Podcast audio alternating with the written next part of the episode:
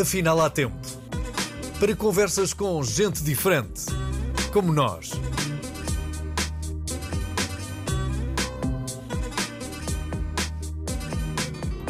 Um podcast de Jorge Gabriel.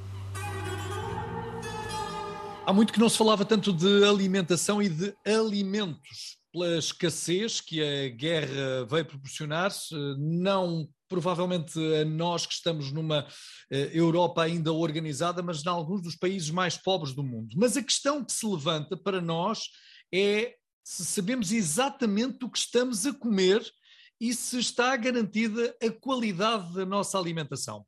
Por esse motivo, convidei a Suzete Estrela, que é engenheira alimentar e health coach, para uh, que uh, nos dissesse, me dissesse, se afinal de contas sabemos o que é que andamos a comer. O que é que dizes, José? Olá, Jorge. Primeiro, obrigada pelo convite. Uh, é, para mim, eu ouço sempre o teu podcast e tens sempre convidados fantásticos, por isso é assim uma honra estar aqui contigo. Ah, obrigado, obrigado. então, relativamente, sabemos o que andamos a comer. A grande verdade é que começa a ficar cada vez mais complexo. E porquê? Porque os sistemas alimentares são cada vez mais complexos. No entanto, também é importante que nós, consumidores, de um modo geral, uh, uh, precisamos de investir algum tempo em literacia alimentar.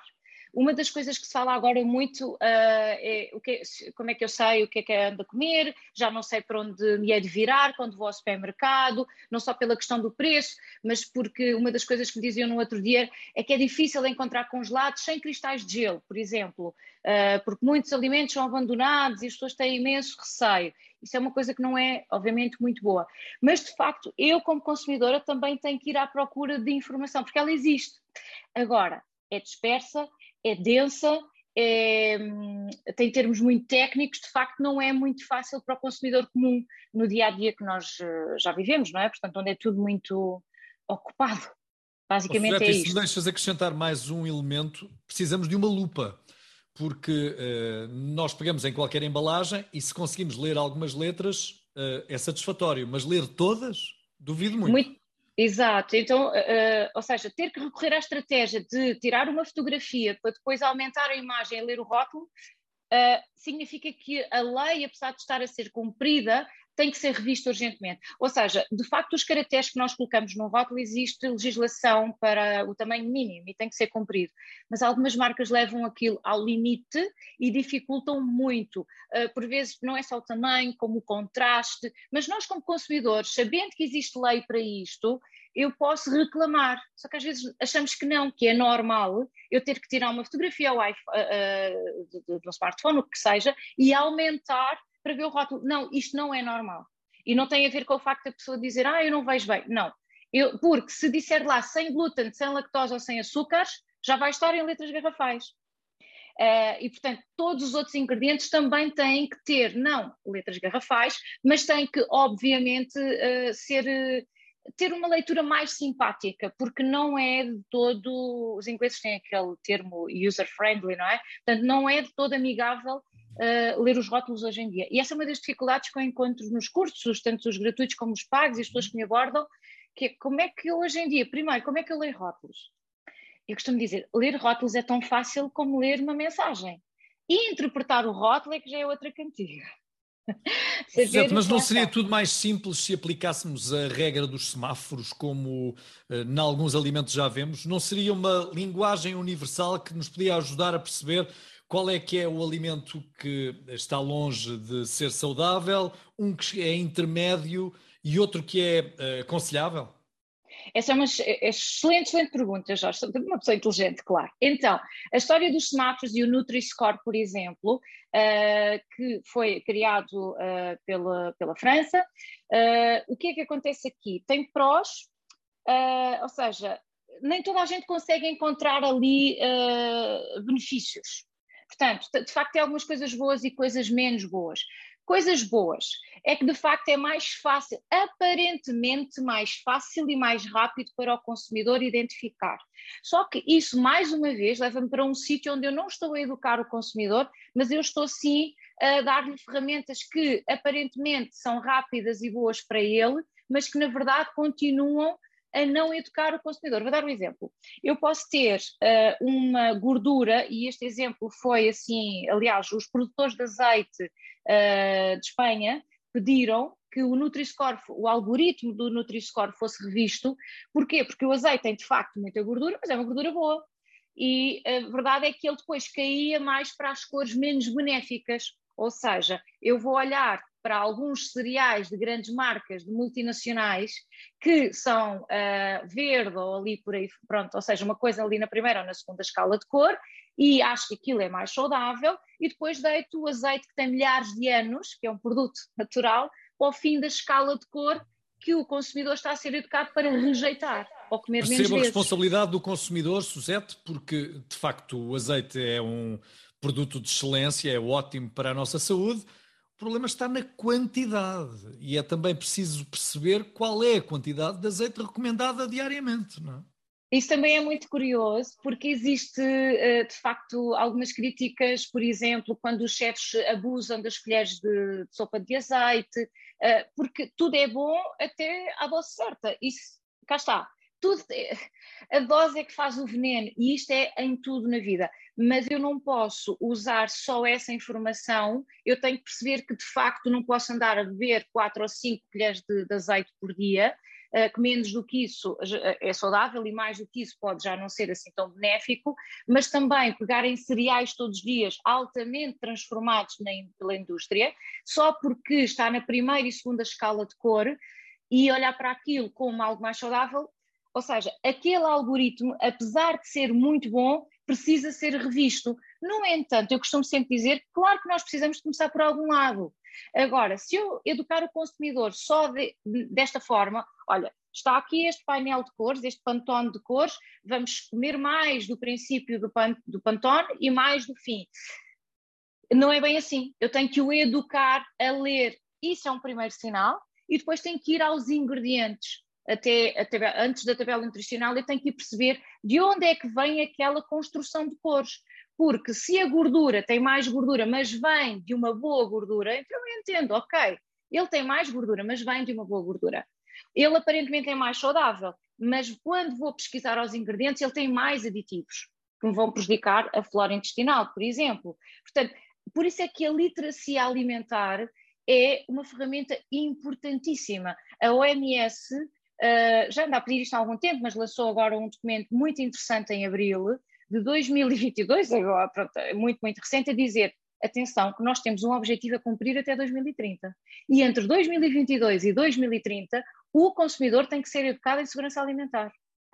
E isso passa por alimentar e nutricional, passa por saber interpretar melhor os alimentos. Porque a vida alimentar há 40 anos era de facto muito mais fácil não é? Quando nós dizíamos, ah, mas antes um frango, só que antes um frango era produzido atrás de casa, ou pela vizinha. Hoje um frango às vezes fala mais línguas do que eu, não é? Porque ele já andou por não sei quantos sítios. Uh, as suas, uh, os seus alimentos já vieram de vários países. Uh, hoje o sistema é tão global temos tantos, tantos, tantos intervenientes, há tanta possibilidade de, de, de, fraude que tem aumentado muito agora durante a pandemia. Esse é o relatório uh, sobre a fraude de 2021 que disparou durante a pandemia e prevê-se que vai continuar a aumentar. E, portanto, nós, consumidores, de facto, se me perguntasse assim, então, qual é assim a regra que nós devemos ter? Local, sazonal, proximidade?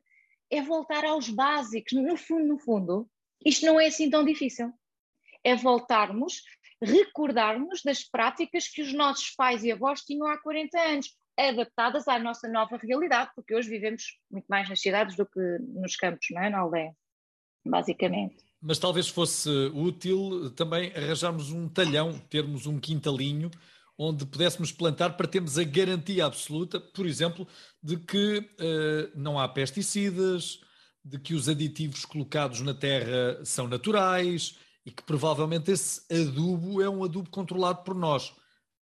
E falamos de barriga cheia, porque vivemos na União Europeia onde existe imenso controle. Nós, por um lado, estamos preocupados com aquilo que trazemos para a nossa mesa, mas, por outro, temos a garantia de que a probabilidade de fraude é menor do que noutras organizações e noutros países.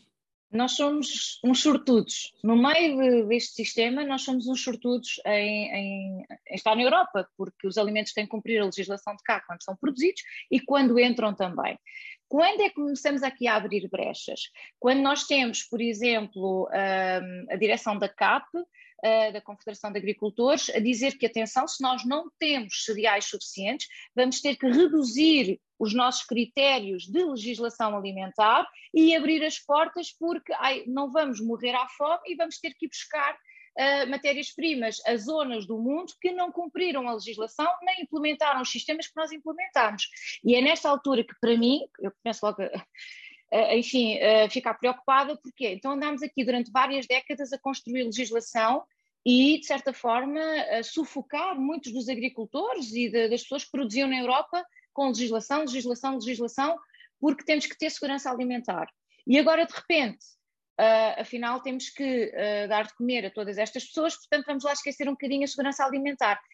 Uh, e isto deixa-me aqui assim um bocadinho preocupada, porque eu compreendo, por um lado, eu tenho que satisfazer a necessidade, mas eu não posso colocar de parte uh, todas as leis que implementei nos últimos 30 anos, senão o que é que eu andei aqui a fazer durante 30 anos?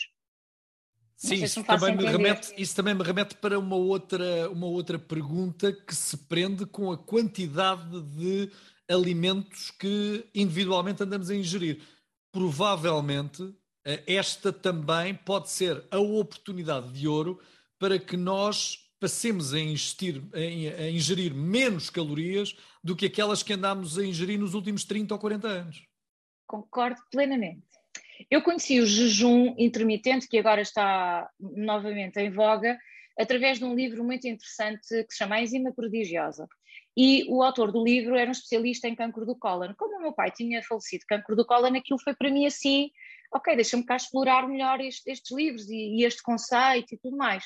E a partir dali percebi que ele recomendava de facto o jejum intermitente. Depois, quando fui viver para o Dubai, percebi que as pessoas durante o Ramadão, de facto, passavam muitas horas sem comer. E no final do, dos 30 dias de Ramadão, elas fazem sempre um check-up. E tinham sempre níveis fabulosos de colesterol, portanto, todos os seus parâmetros uh, laboratoriais eram sempre muito bons e libertavam peso. E então, às vezes, até havia muçulmanos que estavam casados com não muçulmanos europeus e os europeus acabavam por fazer, uh, cumprir o Ramadão, porque percebiam que havia ali um benefício de saúde. E eu comecei a perceber, para lá, juntando esta informação do livro, que na altura ainda não se falava como se fala hoje, nem havia tantos livros como, como temos hoje de jejum intermitente.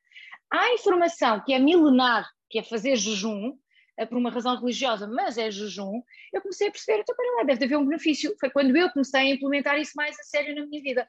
E a grande verdade é que eu, eu sou um bom, um bom garfo, eu gosto de comer, mas nós somos animais de hábitos e eu hoje não como um terço daquilo que eu comia.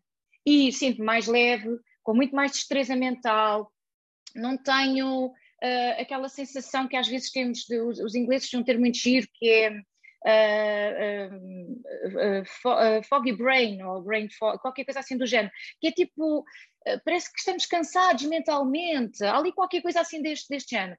E a clareza mental é para mim uma coisa extraordinária. E depois a eliminação de toxinas. Nós não precisamos de comer tanto. Eu acredito que a obesidade que, que nós temos, que é uma globosidade atualmente, é resultado destes 40 anos, mas na minha modesta opinião, também da depressão e da tristeza mundial que se vive. E as pessoas comem não por fome, mas por fome, não por fome física, mas por fome emocional. Uh, mas, e, e mas talvez... também provavelmente porque os apelos são para que as pessoas comam. Sim. Porque a busca da felicidade por aquilo que nos é introduzido por via da publicidade é que uh, se queres ser feliz tens que comer este produto A, este produto B, este produto C, até para seres uh, trending, para estares yeah. na, na moda, tens de comer determinados alimentos. Ora, isso não quer dizer na prática que nós estejamos a alimentar-nos melhor, provavelmente estamos a viciar o nosso corpo num determinado tipo de alimentos. Ai, já estou tão inteligente nisto. então, é grande verdade. É verdade. Porque quando eu pergunto uh, aos meus alunos como é que vocês fizeram a vossa educação alimentar, além da roda dos alimentos? Onde é que aprenderam? Quando as pessoas não são desta área, as pessoas ficam, pois realmente parámos de aprender ali na roda dos alimentos, não muito mais. A nossa educação alimentar, enquanto população, é feita em frente a uma televisão através de um marketing alimentar cuja educação é altamente patrocinada e tendenciosa. E atenção que eu adoro os meus colegas do marketing alimentar, porque acho que eles, quando eu digo adoro, é porque eles são inteligentes no trabalho que fazem. Tu tocaste num ponto extremamente importante, que é uh, a felicidade, ou seja, cá está, a depressão, o sentir-me insuficiente, o sentir-me um, outsider, ou seja, para pertencer a um grupo de pessoas felizes preciso de beber aquela bebida, eu preciso de comer aquele alimento, além do facto de termos alimentos disponíveis 24 horas por dia, certo? Uh, coisa que não tínhamos há 40 anos e que há partes do mundo que ainda não temos. Na aldeia onde eu cresci, se eu quiser encomendar uh, comida online, ninguém lá vai entregar comida. Portanto, se eu tiver fome à meia-noite, eu vou ter que cozinhar. Portanto, não, não há disponibilidade que existe se eu estiver em Lisboa, Porto ou numa cidade que me permita ir ao, ao, ao iPhone ou outro, e fazer uma encomenda online. Quando eu tenho disponibilidade de comida 24 horas por dia, ela é colocada à minha frente, eu estou constantemente a, sendo, a ser incentivada a comer. Depois, os nossos uh, ritmos circadianos. Nós, antes, acordávamos, comíamos e depois, com o pôr do sol, tínhamos sono, íamos para a cama. Hoje temos a ativação da luz, ou seja, nós falamos, eu falei muito disto no meu segundo livro, uh, A Roda da Felicidade, porque nós estamos constantemente a consumir não só comida menos saudável e menos nutritiva, como também consumimos luz de fraca qualidade. Nós consumimos muita luz uh, artificial. Faz com que eu esteja, cá está a ser ativado, o meu cérebro está a ser ativado mais horas, é um bocadinho, não é? Como alguns animais que são preparados e têm luz o dia todo para estar a produzir uh, mais.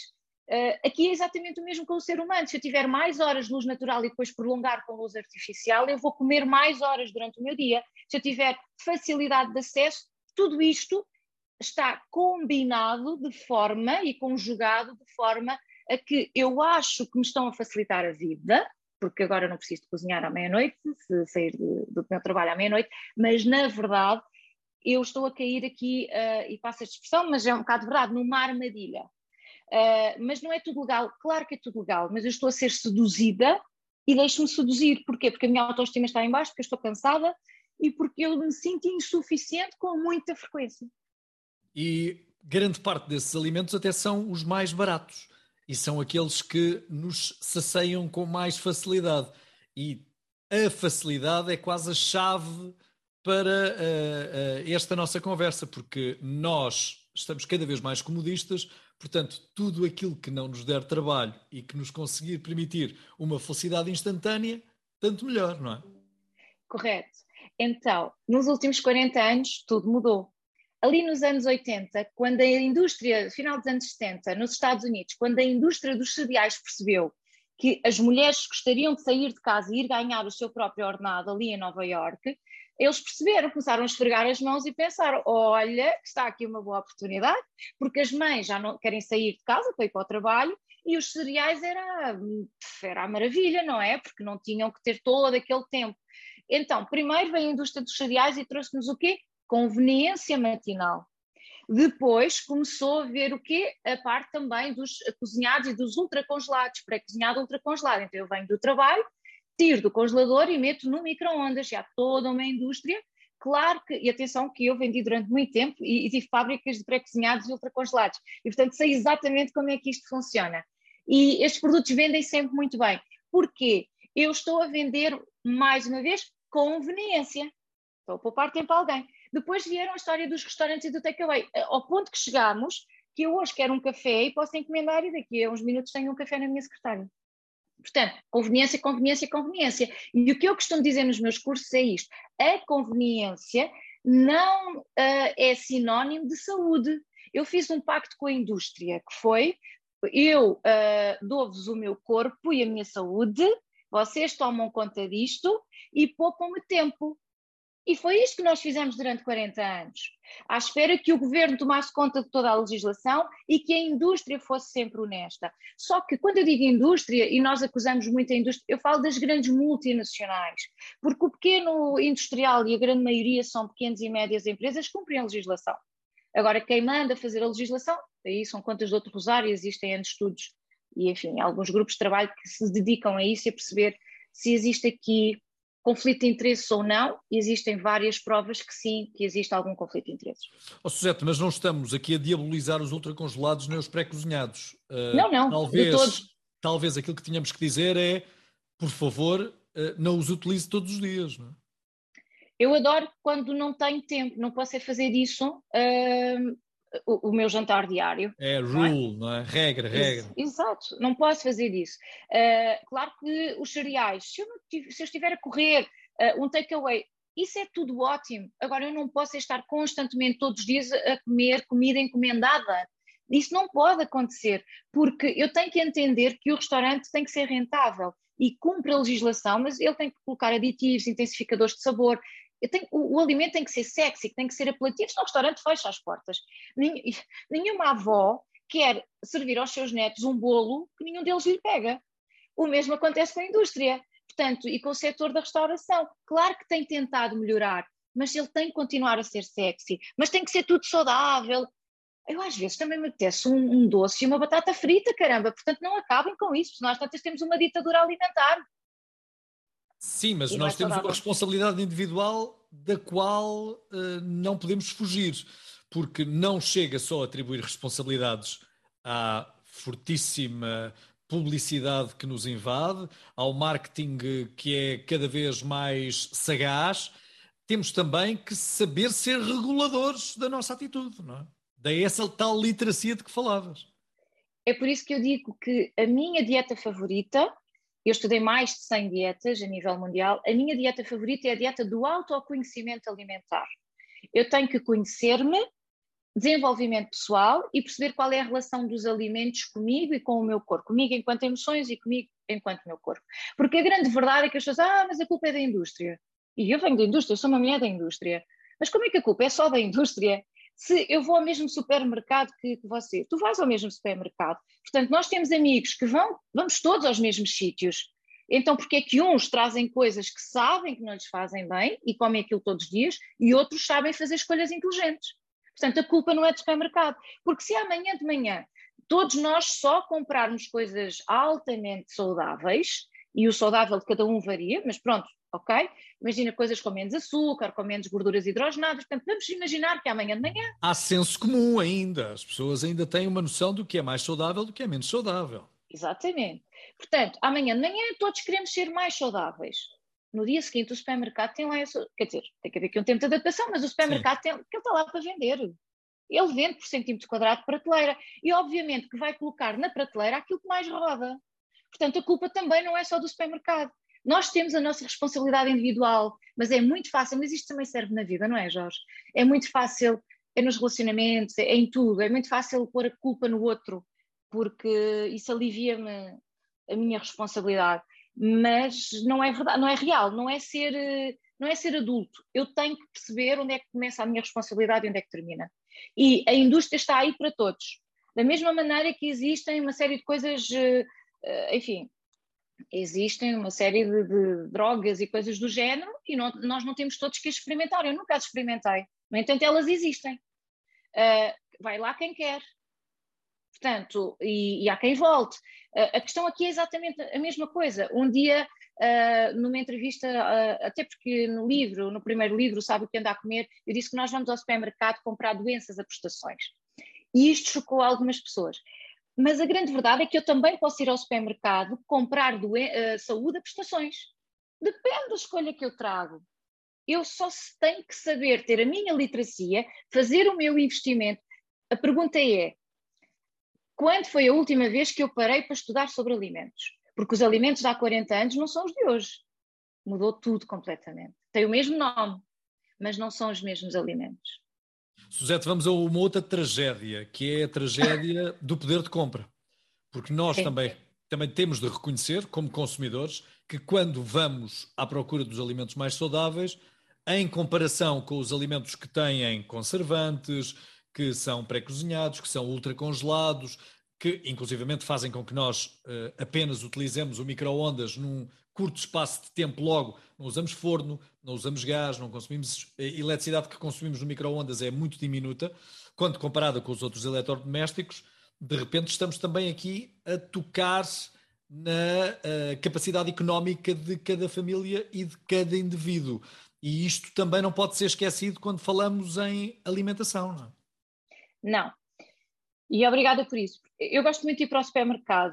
Uh, eu comecei a minha carreira a auditar uh, matadores e hipermercados e um, eu gosto muito de ir para lá e observar o comportamento das pessoas, até porque faz também parte do, do meu trabalho. Eu fico muito triste quando percebo que efetivamente uma pessoa que ganha um ordenado mínimo, um casal que tem um ordenado mínimo e tem dois filhos, é de facto encaminhado para uh, um local sem saída, que são aqueles alimentos abaixo dos 99 cêntimos e que eu, como uh, com experiência de indústria alimentar, eu sei que para produzir aquele alimento, já com IVA, e às vezes há alimentos com IVA de 6% ou de 23%, depende. Já com a embalagem, com o transporte, com a margem de supermercado que nunca é pequena, com todos os impostos envolvidos, ou seja, sobra uma coisa muito pequenina para comprar a matéria-prima. Então, eu não tenho, eu não posso esperar que dali, com uma percentagem muito pequenina, eu consiga comprar as matérias-primas mais nobres, porque eu não vou conseguir comprá-las, não há milagres.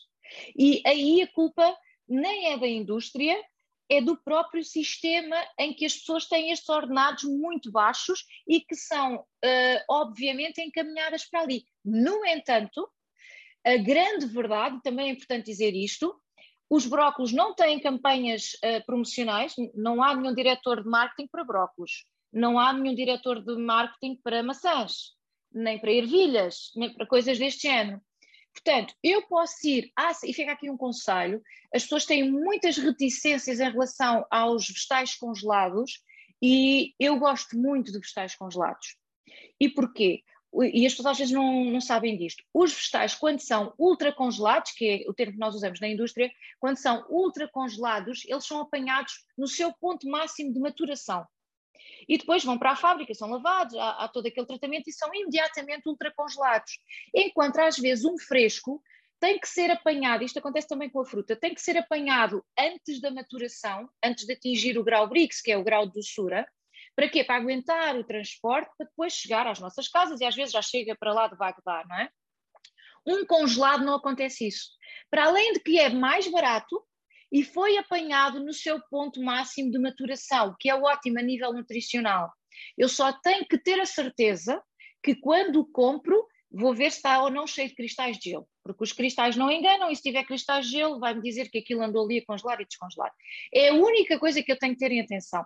Por exemplo, os frutos vermelhos são muito caros frescos, mas se eu os comprar ultra congelados, eles já são mais acessíveis.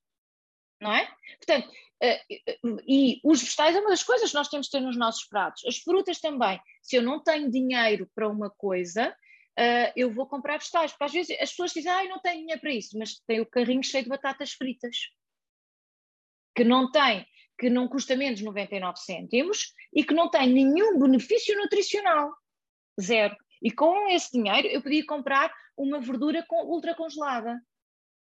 Para não parecer prepotente este rol de conselhos, uh, podíamos aqui incluir provavelmente uh, a sopa. Uh, dirão alguns daqueles que nos veem que nós falamos de barriga cheia, não é? E que temos hipótese económica de comprar aquilo que nos apetece.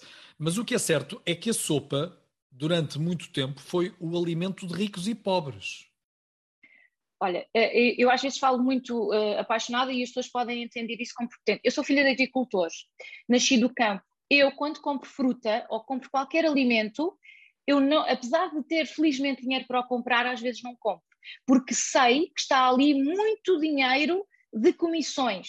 Então não compro, eu não alimento aquela cadeia de valor. Eu compro maçãs, eu compro batatas, eu faço a minha sopa de raiz, uh, eu vou mesmo à procura dos alimentos o mais frescos possível. Eu não compro sopa, muito rara, só se chegar muito atrasada à casa, mas de um modo geral eu tenho quase sempre sopa em, sopa em casa. Eu, tenho, eu faço a minha uh, cozinha, imagina uma lasanha de berinjela e está ultra congelada, congela em casa e depois uh, ou seja, eu faço a minha preparação e uso ingredientes baratos. Às vezes os meus amigos até dizem, eu até achava que tu usavas coisas caras e quem compra produtos mais ultra mais processados acaba por gastar mais dinheiro do que quem faz de raiz, porque cá está, os alimentos base da cesta base eh, eles são, eles são acessíveis. Eles estão muito mais caros, mas continuam a ser mais acessíveis. O que me podem dizer é assim: ah, isso é tudo muito bonito, mas eu chego a casa às nove da noite e não tenho tempo para nada. E o único dia que me sobra da semana é o domingo e tenho que passar a roupa e organizar a semana e não tenho tempo. Eu compreendo tudo isso e de facto a vida em Portugal não é fácil e a vida da mulher portuguesa não é, não é fácil e, e vejo isso, porque vivi outra realidade noutro país.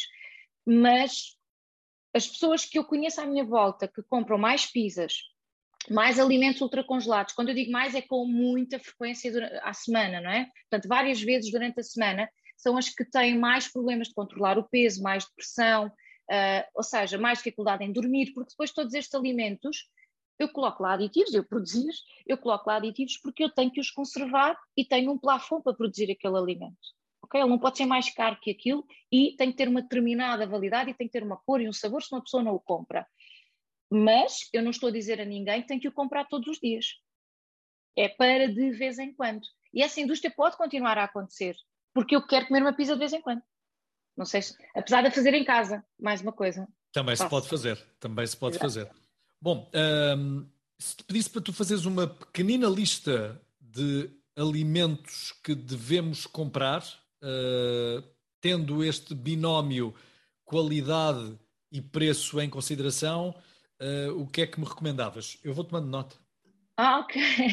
Olha, os básicos de uma sopa: cebola, alho. Já agora, para quem está a ouvir, nunca misturar a cebola com as batatas, porque quando juntamos a cebola e a batata vai ajudar a grelar e, e estamos a fazer desperdício alimentar. Cebola, batata, alho, alho francês, que é um excelente, excelente, excelente uh, pré-biótico, uh, porque cá está a flora intestinal, é importante. As couves, nós temos couve portuguesa, que é uma coisa que, enfim, não se fala muito. Por exemplo, a cavala, é um peixe que é muito rico em ômegas e nós vamos muito para o salmão, porque ah, tem gorduras boas, mas o salmão, de um modo geral, vem de sítios que vêm com muitas dioxinas e nós temos na nossa costa a nossa cavala que é muito mais barata. Pode eu, ser de conserva eu, também? Também pode ser de conserva, sim. Que é, é, ótimo, não é? Mas imagina, eu posso trazer uma cavala por, eh, por acaso já não, não compro cavala para aí uns dois meses, um euro e tal, dois euros. E, e é gordinha, não é? Portanto, é só nós podemos ir buscar outras alternativas do que ir sempre aos mesmos. Porquê? Porque existe toda uma indústria da Noruega a patrocinar o consumo do salmão. porque existe, existe estas indústrias, eu, eu, encontro, eu vou a feiras internacionais de alimentos, existem as feiras da moda, uh, fashion, uh, não é? Tipo uh, Milão Fashion Week e por aí fora, e existem as feiras de alimentos. Eu qualquer dia vou começar a partilhar as idas às feiras de alimentos, acho que é uma coisa gira, onde todos os fornecedores do mundo, todos os produtores se encontram. E é muito giro ver as associações de, de, carne de picanha do Brasil e todo o patrocínio e o marketing que existe à volta daquilo e os nutricionistas à volta daquilo. O mesmo acontece com uh, depois a narrativa dos benefícios do salmão. Nós temos que pensar que por detrás de todo o tipo de indústrias existe sempre depois uma narrativa para que ele seja o alimento mais apetecível. E vai chegar ao consumidor, porque é aquele que está nas prateleiras do supermercado, o que melhor marketing teve, a melhor equipe, porque naturalmente é assim que funciona. Mas eu não preciso ir só pelas escolhas. E falei do exemplo da cavala. Uma lata de atum, não é? Quem é que em momentos apertados não come uma lata de atum? Agora, claro que eu não aconselharia a comer atum mais do que uma, duas vezes por semana devido à quantidade de mercúrio que nós já sabemos que o atum, uh, que o atum tem. Ainda não é uma recomendação portuguesa, será eventualmente a ser revista em Espanha, já, já se fala sobre, sobre isso, em Portugal está, está a ser visto. Portanto, o atum, a cavala, ou seja, irmos procurar outras partes, eh, imagina, do bacalhau um bocadinho não? mais baratas. Sim, sim, carnes também, sim, sim, eu não sou de nenhuma. Imagina, eu vou procurar um frango, mas aí se calhar eu já vou procurar um frango que não teve 18 ou 20 dias de vida. Eu vou tentar comer menos vezes, mas um frango que teve 50 ou 60 dias de vida. E cá está, é a literacia do consumidor. Eu como menos, mas eu como melhor. Os cereais, eu posso ir para vários cereais e os cereais posso comprá-los já uh, enlatados ou já em vidro, uh, se, puderem, comprem em vidro, uh, por uma questão de plásticos e porque o vidro é sempre o melhor material. Se não, ok, as conservas, as leguminosas, Se nós formos ali à zona da mercearia, aquela tecnologia que é a tecnologia dos enlatados permite-me ter alimentos baratos e saudáveis, nutricionalmente interessantes. Agora, se eu for muito para a zona dos ultracongelados, eu posso ir comprar aos ultracongelados um, alimentos mais inteiros. Não sei se me faço entender. Quando eles já são muito um resultado de várias misturas de ingredientes, a própria tecnologia é mais cara. Então ele vai, o produto final vai ser um bocadinho mais caro. Às vezes até a própria embalagem é muito cara. Eu recordo-me de o plástico, o tipo de tinta que nós temos que usar, o tipo de autocolante para a etiqueta, é tudo mais caro. Então, se eu tiver um embalamento simples, uh, de, de ultra, filé, uns filetes de pescado ultracongelados, por exemplo, não é? Portanto, há coisas. Entro no supermercado, vou à zona dos ou seja, congelados. O que é que é mais simples aqui? Não é? Os filetes, coisinhas do género. Ah, mas se eu for para aqueles panados que nós todos conhecemos, que já são um bocadinho mais caros, que já são mais, já passou por mais processos. Eu posso fazer isso em casa. Misturo um ovo, não é? Com aquilo e faço aquilo em casa. E não Já estava a ficar aditivos. triste não incluir os ovos nesta lista, peço, peço desculpa. não, tudo bem. Os ovos, cá está. Se eu puder comprar ovos uh, mais, ou seja, mais próximos do biológico, melhor. No entanto, se eu não puder, também está tudo bem. Às vezes as pessoas dizem, ah, então, mas e as frutas estão cheias de pesticidas? Olha, se eu não comer muitos alimentos ultra transformados, que estão normalmente com mais aditivos, a minha flora, a minha microbiota, ela, os meus, o meu exército vai estar tão bem de saúde que vai conseguir dar conta dos pesticidas, também desde que eu não ando ali a banhar-me em pesticidas. Não é? Mas aquela ideia, não, vou ter que consumir tudo biológico. Claro que o biológico não são só a questão dos pesticidas, né? a agricultura biodinâmica também tem a ver com o estilo de vida. Portanto, as pessoas dizem, ah, é só porque... Não, tem a ver com todo um conceito e com o estilo de vida e tudo mais. Se eu não puder, porque a minha carteira não chega lá, está tudo bem. Tá? Portanto, cá está, eu sou do tempo, os meus pais vendiam fruta e nós ganhávamos a vida uh, a vender fruta. Então, se uma maçã caía ao chão, nós comíamos aquela maçã que tinha acabado de cair do chão, porque ela já não era boa para venda, mas estava ótima. Uh, mas, entretanto, por causa das pedrinhas, fica um bocadinho danificada. Portanto, não está lisa para venda, nós comíamos, nós não tínhamos autorização para comer as que iam para venda. Isto para dizer que uh, de facto, eu quando olho para os alimentos, eu, se eu te, puder aproveitar, eu vou aproveitar, mas eu não vou aproveitar uma maçã podre. Isso eu já não vou, porque eu conheço o outro lado da segurança alimentar. Uh, e eu tenho é que saber conservar essa, essa maçã. No outro dia, uh, aliás, foi ontem, uma senhora disse: ah, eu compro maçãs no supermercado, estão ótimas e chego a casa, estão podres por dentro. Às vezes, elas já dão sinais lá que não estão bem, porque não foram conservadas à temperatura certa porque no expositor de venda uh, não está frio, não é? Não está como nos iogurtes. Então, e agora com o calor é mais fácil de acelerar a degradação. Portanto, eu também tenho que escolher e perceber, olha, está numa altura mais quente, se calhar vou, ou vou ver quase que uma a uma, ou então se calhar vou ter, ou vou buscar um alimento que seja mais sazonal. Porque se eu for buscar uma maçã royal eh, nesta altura, uh, ou uma pera roxa ou qualquer coisa do género, ela já foi apanhada em agosto do ano passado, ou setembro do ano passado. Portanto, tudo bem, foi conservada, mas eu já estou quase na nova época. Portanto, dar aqui uh, alguma preferência sempre ao que é sazonal, apesar de eu continuar a comer maçãs e peras.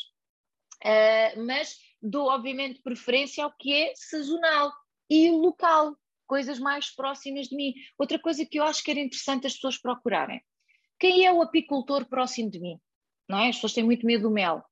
Eu posso ir, existe o site que é a Federação de, Apicultores, eu posso ir à internet, ligar para lá e dizer, olha, eu gostava de saber qual é o apicultor licenciado aqui à volta. Eu posso fazer o mesmo com um agricultor de produção biológica aqui na minha residência. Está, está tudo na internet. E se eu for diretamente ao campo, é muito mais barato. E às vezes eles até entregam em nossa casa. E, ou seja, de facto existem soluções, mas o que é, como é que eu sou bombardeada no dia a dia? não é o pequeno agricultor que me aparece na televisão à hora do telejornal. São grandes marcas com grande poder económico. E porquê que estas grandes marcas têm grande poder económico? Porque nós vamos lá todos, todos os dias. Se nós começarmos a distribuir o nosso dinheiro, é, começa a ficar tudo um bocadinho mais um, equitativo, se é que isso é possível, não é? Mas mais justo, de certa forma. Oh, José, os vegetarianos estão mais próximos de ter uma alimentação mais equilibrada e mais cuidada? É polémico. Eu sei. Isso é muito polémico. Uh, muitas das vezes as pessoas dizem, ah, eu, eu, sou vegetariano porque, às vezes, não é só por uma questão uh, de ética, mas também porque eu sei que tenho menos antibióticos e menos. Pode ter menos antibióticos, mas também tem outro tipo de contaminações e posso-me privar. Eu tenho que ser mais criativa, e isso é possível, obviamente que é possível. Eu, Suzete, não defendo nenhuma dieta em particular.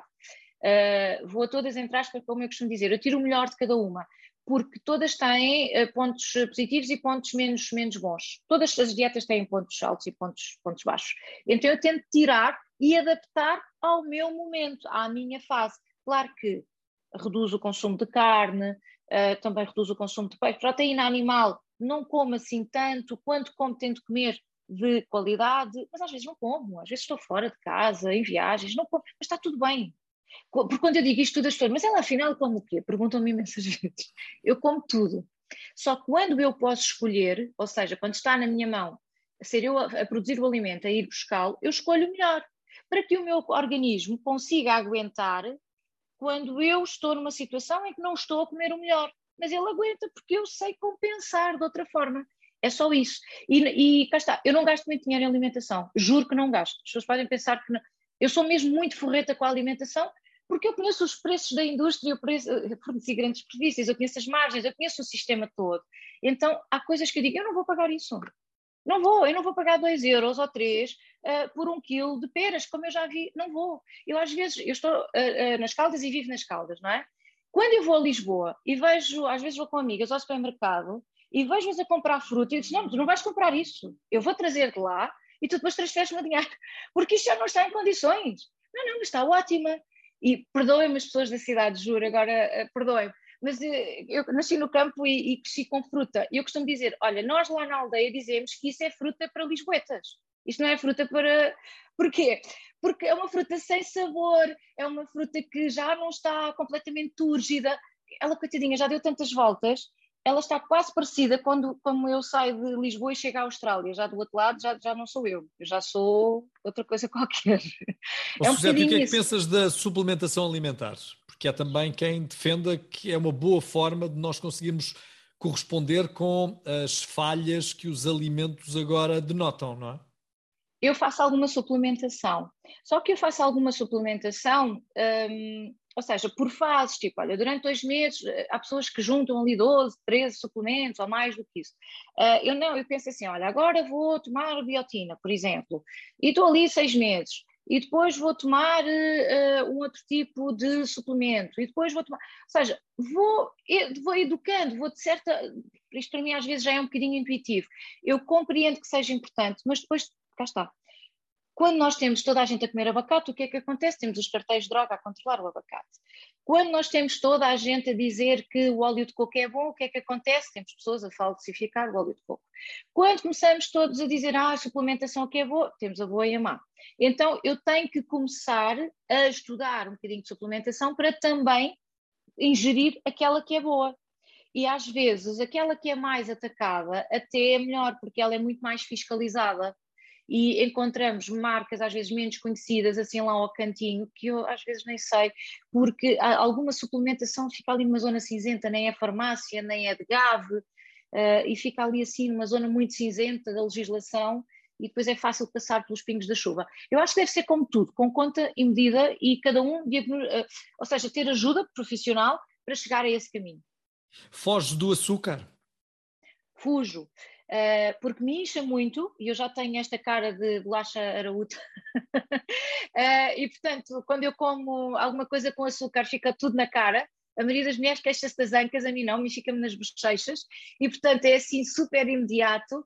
Mas claro que gosto de comer uh, e como, eu como, e há alturas em que como um bocadinho. Se não dormir, por exemplo, se eu não dormir as minhas oito horinhas seguidas, eu sei que na manhã seguinte ou naquele dia vou precisar de mais açúcar. E isto é mas sou eu e toda a gente, só que às vezes nós não nos apercebemos disso. Se eu não dormir ou não beber água, que eu estou habituada, no dia anterior, água suficiente e ter um bom sono, no dia seguinte eu vou querer comer pizza, batata frita, gelados. Porquê? Como nós, só que tenho que me controlar. É cá está, é o autoconhecimento alimentar. Eu tenho essa vontade, mas eu penso, não, pera, o estômago está ali a reclamar, não é? Eu digo, não, quem manda aqui sou eu, manda no meu corpinho sou eu, portanto vais ficar aí caladinho, vais beber chazinho até ao meio-dia, se for preciso, e fui-me habituando. Claro que nesta história do jejum intermitente, eu fui fazendo as coisas por fases. Tipo, eu hoje faço 16, 18, 20 horas de jejum, se for preciso, mas eu comecei com as, as 8 normais, depois passei para 9, depois passei para 10. Ou seja, não é aquela coisa, às vezes as, as pessoas ficam uh, assustadas com o jejum porque acham que tem que ir logo para as 16. Não. Isso é como ir logo para nadar para um sítio sem pé. Não é assim que se E se fizerem um bocadinho uh, contas, rapidamente chegam a 12 horas. Porque se, por exemplo, se jantarem às 8 da noite e voltarem a uh, tomar um pequeno almoço às 8 da manhã, estão cumpridas 12 horas. Sim, é simples, Facilmente. não é? Facilmente. Olha, Jorge, há bocadinho perguntaste uma questão de termos um talhão de terra, um bocadinho de. Eu acho isto importante e numa entrevista ao público uh, em 2018, uh, foi das entrevistas também uh, mais partilhadas, as pessoas me disseram: eu nunca tinha pensado neste conceito. Agricultores disseram isto. Eu disse: nós, se eu tenho o meu dentista e o meu cabeleireiro, porquê é que eu não tenho o meu agricultor? E eu acho mesmo que se nós nos aproximarmos dos agricultores, eu conheço N agricultores que abandonaram as pequenas terras porque não tinham ninguém que lhes comprasse. Mas eles têm saudades daquilo. Se fizerem um pacto com 10, 20 clientes da cidade, está tudo bem. E isso é possível e eu não tenho que ter esta dependência. Cá está, com muito menos químicos, com muito menos fertilizantes, com muito menos prejuízo para os solos. É uma agricultura que vai respeitar o solo, que é outra coisa. Quando eu não tenho dinheiro quando as pessoas vivem do ordenado mínimo, elas alimentam uma indústria que prejudica a, a, saúde dos solos. E a saúde do solo está diretamente relacionada com a saúde do meu sangue. Não é na mesma hora, mas ela vem cá parar. Os focos que estão a acontecer em Portugal estão a libertar dioxinas. Aquilo que era uma árvore que estava a produzir oxigênio está neste momento a ser destruída e a libertar dioxinas altamente cancerígenas. Acho que ajudamos qualquer coisa às pessoas que nos veem nesta, nesta conversa. Uh, Fico-te muito grato por teres despendido esta hora do teu ocupadíssimo tempo. Eu espero genuinamente que tenhamos uh, conseguido ajudar uh, as pessoas, ou seja, um despertar aqui e acolá, porque a responsabilidade é mesmo nossa. Obrigada de coração, Jorge. Obrigado. Mesmo, um adorei. Muito obrigado. Beijinho. A entrevista na íntegra estará disponível no Spotify e no canal do YouTube Jorge Gabriel Oficial.